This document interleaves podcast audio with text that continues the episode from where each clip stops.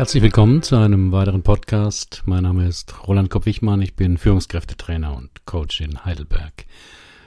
Das Thema heute, warum man Menschen nicht motivieren kann und auch nicht muss. Ein Test mit zwei Fragen für Führungskräfte, Mitarbeiter, Selbstständige, Partner und Eltern. Generell gibt es zwei Theorien über die Natur des Menschen. Theorie X besagt, Menschen mögen keine Arbeit. Sie finden sie langweilig und werden sie vermeiden, wo sie nur können. Menschen müssen gezwungen oder bestochen werden, um den richtigen Einsatz zu erbringen. Menschen wollen eher gesagt bekommen, was sie tun sollen, anstatt dass sie Verantwortung übernehmen, die sie lieber vermeiden. Menschen werden letztlich nur durch Geld und die Sorge, ihren Job zu verlieren, motiviert. Und die meisten Menschen sind wenig kreativ, es sei denn beim Fehler vertuschen oder wenn es darum geht, Regeln zu unterlaufen. Theorie Y besagt etwas anderes. Menschen wollen tätig sein.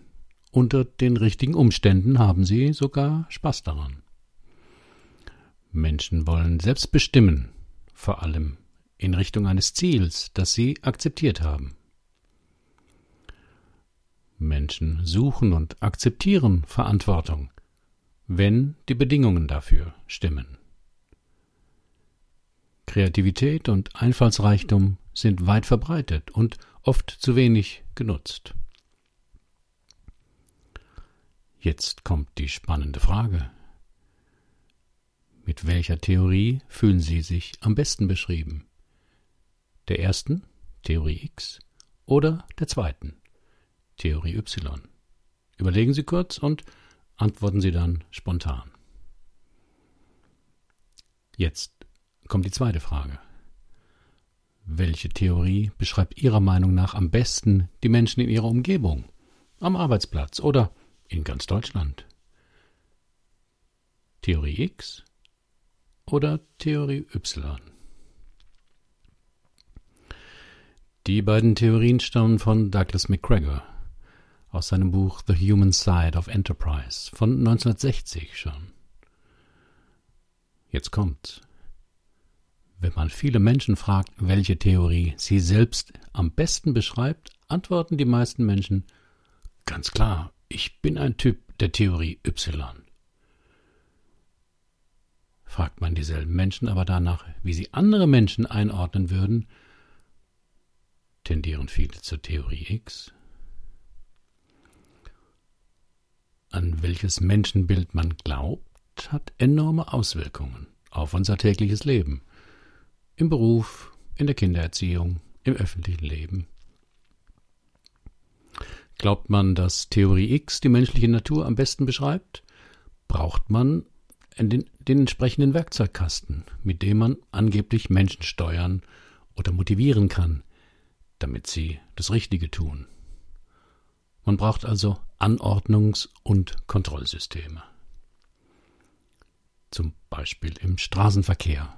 Viele Regeln, viele Schilder und einen dicken Bußgeldkatalog, welche Strafe bei Nichtbefolgung droht. Aber wie soll das anders gehen? Fragen Sie? Na, zum Beispiel so. Auf meinem Blog finden Sie ein Video von einer Straßenkreuzung in Indien. Auch in Deutschland gibt es ermutigende Beispiele von Shared Space, also Verkehrsräumen, in denen niemand Vorfahrt hat oder eben jeder. Und damit jeder sich selbstverantwortlich verhalten muss, anstatt sich auf sein geregeltes Recht zu berufen. Es braucht Werkzeuge für die Mitarbeiterführung. Diese werden zwar oft angehalten, unternehmerisch zu denken, dürfen aber nicht mal eine Fortbildung für sich besuchen und wehe, es fehlt ein Taxibeleg bei der Spesenabrechnung. Zum Beispiel in der Politik wenn ein EU-Staat wie zum Beispiel Frankreich das dreiprozentige Defizitkriterium nicht einhält, passiert wenig. Vielmehr entsteht eine engagierte Diskussion darüber, ob Staaten besser Geld ausgeben oder sparen sollten. Für die Theorie X braucht man auch Anreiz- und Motivierungssysteme. Wie bringt man zum Beispiel Verkäufer dazu, mehr zu verkaufen? Ganz einfach, indem man einen Incentive-Wettbewerb veranstaltet.